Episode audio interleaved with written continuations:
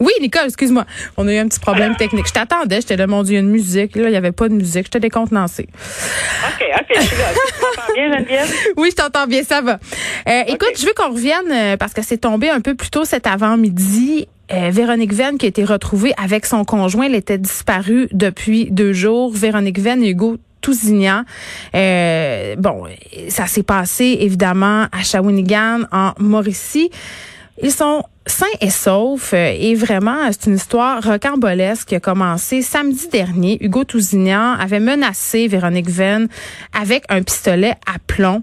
Euh, il avait même tiré un coup hein, par ailleurs en direction euh, de sa voiture, avait atteint une fenêtre. cette femme là, Véronique Venn avait porté plainte contre son conjoint et s'était enfui à l'arrivée des policiers. Elle était allée se cacher chez sa mère.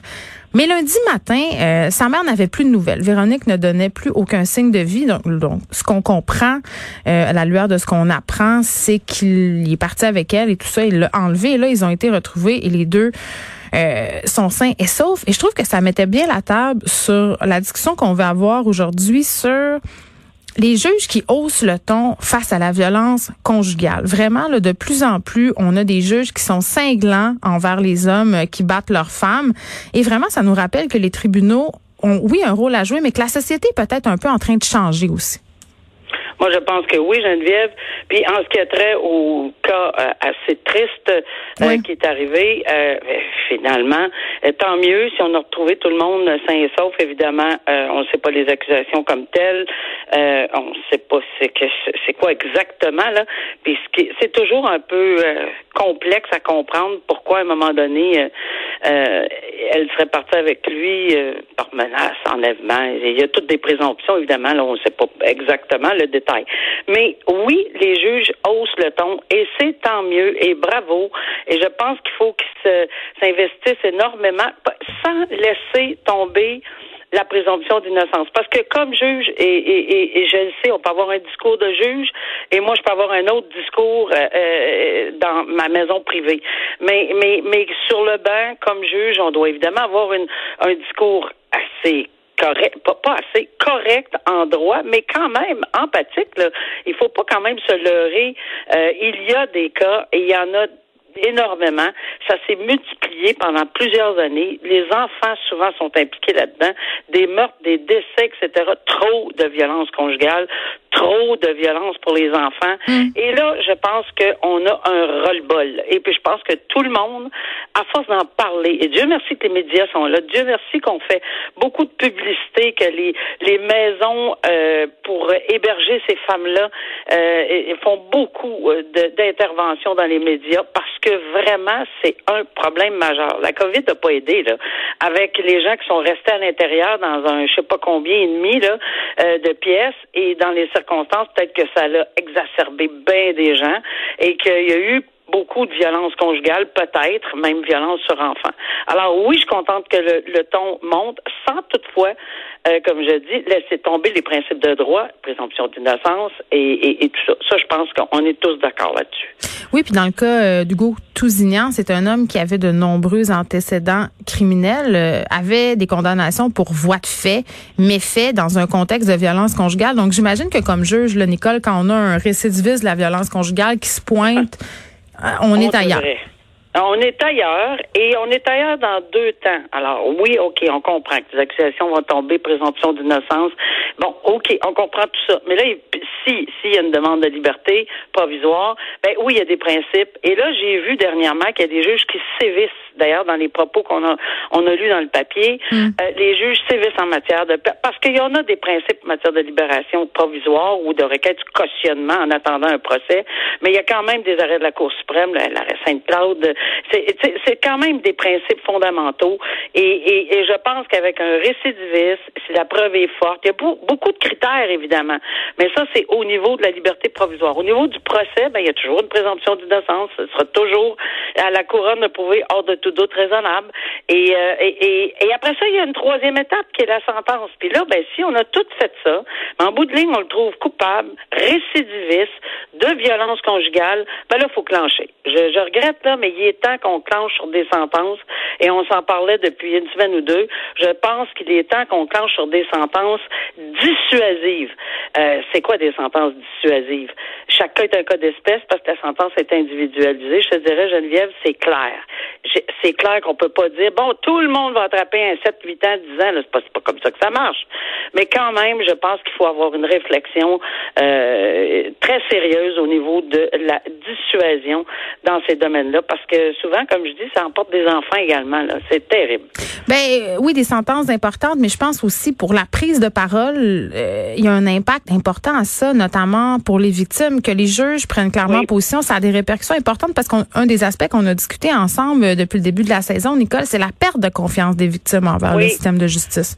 Tout à fait, Geneviève. Puis je te dirais que euh, l'avoir vécu personnellement, s'investir émotivement pour avoir de la sensibilité après qu'un plaidoyer de culpabilité est enregistré ou qu'une une décision sur la culpabilité est prononcée. On commence pas comme ça au début, parce qu'on peut pas prendre parti pour un ou pour l'autre, c'est clair, comme juge. Mais lorsqu'on est à l'écoute et une bonne écoute, il y a rien qui empêche l'écoute et l'empathie, c'est deux choses. Moi, je me suis, combien de fois, je, regarde, laissez parler la victime, je vous écoute, le regard. Le, hmm. Moi, je, je, le sais que le regard est important. Alors, regardez la personne qui témoigne. Et si vous la croyez pas en bout de ligne, on le dit. Ou si on a un doute, on le dit, mais au moins être à l'écoute. Puis les propos qu'on peut tenir après un verdict, ben ça aussi, ça les réconforte. J'ai j'ai vu combien de ces dames-là pleurer avec leur famille après un verdict. J'en ai vu pleurer aussi si, les, gens étaient acquittés, de toute évidence. C'est pas, c'est deux poids, deux mesures, mais pas pour les mêmes raisons. Mais c'est terriblement important d'écouter, d'avoir une empathie raisonnable, sans toutefois déverser dans l'exagération, parce qu'on est juge quand même. En ce moment, il y a un comité transpartisan qui se penche sur la question des violences sexuelles, de la violence conjugale aussi. Souvent, les deux euh, peuvent avoir un lien euh, ensemble. Euh, ce qui est soulevé par cette commission-là, notamment, c'est peut-être la possibilité d'avoir un tribunal spécial qui se pencherait sur les questions de violence conjugale. T'en penses quoi, toi, de ça, Nicole? Ben, moi, au début, quand la question m'avait été posée en partant, tribunal spécial, je disais, oh mon Dieu, quel problème administratif, puis la loi sur les tribunaux, puis tout changé. Mais là, j'ai compris qu'on n'a plus le même le même discours.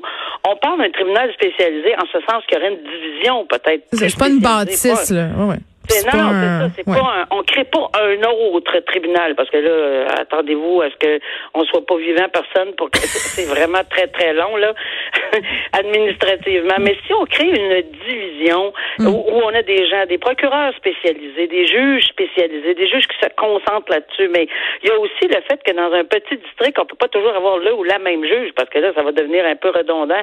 Et pour les avocats qui vont dire, ben non, on s'en va pas devant elle ou elle parce qu'on sait comment ils ligne ou elle ligne. Fait qu'il faut quand même peut-être peut-être une petite rotation ou quelque chose du genre, mais oui, une spécialisation, oui, une ouverture là-dessus, c'est excellent. Les policiers, tout, tout le système judiciaire axé sur le, DPJ, c'est la même chose. On veut avoir évidemment des gens spécialisés, compétents. Euh, je dis pas qu'ils sont pas compétents là, mais c'est plus plus spécialisé. Tu sais, quand on se sent généraliste là, ben on peut être bon dans tout, mais pas bon dans rien nécessairement hmm. particulièrement. Fait que c'est très intéressant. Il y, a, des juges qui sont spécialisés en matière fiscale. Il y en a d'autres qui sont spécialisés. Puis moi, ça, ça, me dépassait 20 000 par-dessus la tête. Mais il y en a d'autres qui sont plus spécialisés dans d'autres choses, le droit mm. municipal, etc. Mais pourquoi pas en matière de violence conjugale, en matière de, de, de violence sur les enfants, d'agression sexuelle? Oui, c'est un excellent projet. Moi, j'ai confiance en ce comité-là. J'ai vu ces quatre femmes-là. J'en connais ces quatre femmes-là.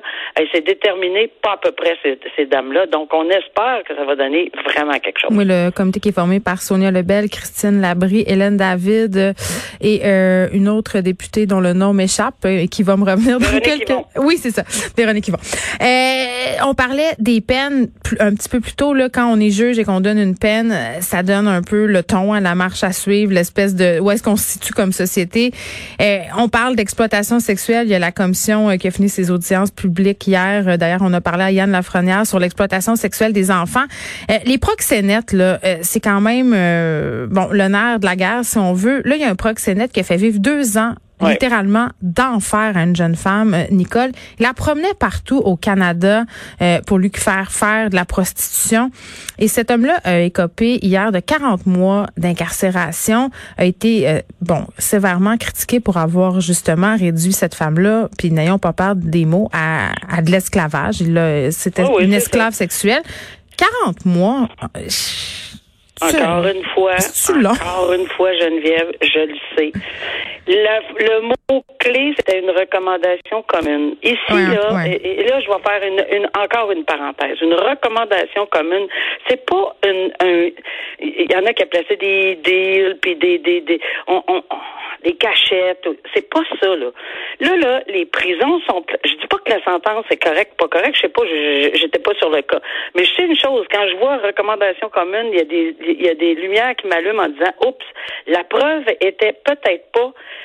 béton. Puis quand une preuve est pas béton ou qu'une personne ne veut plus témoigner de la victime, par exemple, alléguée, ou qu'il a, des pertes de mémoire incroyables, ou il y a plein d'autres raisons. Moi, je me souviens, on me disait, euh, Madame la, Couronne me disait, Madame la juge, on s'accommode du plaidoyer de culpabilité.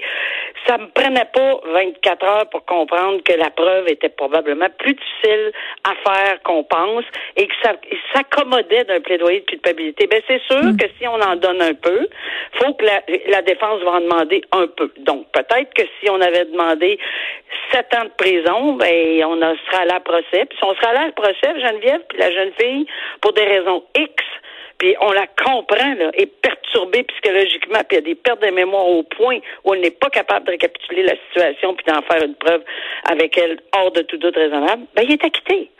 Mais ça, c'est, je suis contente que tu parles de ces fameuses pertes de mémoire parce que souvent, euh, c'est ce qui est évoqué pour nuire, si on veut, à la crédibilité de la victime. Et souvent, il y a des, des causes qui capotent un peu à cause de ça. C'est discuté ça par le comité transpartisan dont on discutait tantôt, Nicole, euh, justement par rapport à ce tribunal spécialisé parce que euh, des trous de mémoire, ça fait partie euh, des séquelles de l'agression sexuelle. Donc, ça vient avec le territoire. Là. Il faut que le, système de justice ça vient avec le territoire, Geneviève, mais il y a des pertes de mémoire qui sont euh, poussées par, par exemple, cette semaine, on a discuté d'un cas où il y avait du GHB, des, des, drogues, etc. On parle plus des pertes de mémoire juste normales. On parle accentuées par, par, par des drogues, la boisson, etc. Et là, quand il y a un flou à ce point-là. Non, je ne sais plus. Non, je le reconnais pas. Je suis pas sûre. Oui, je pense que oui.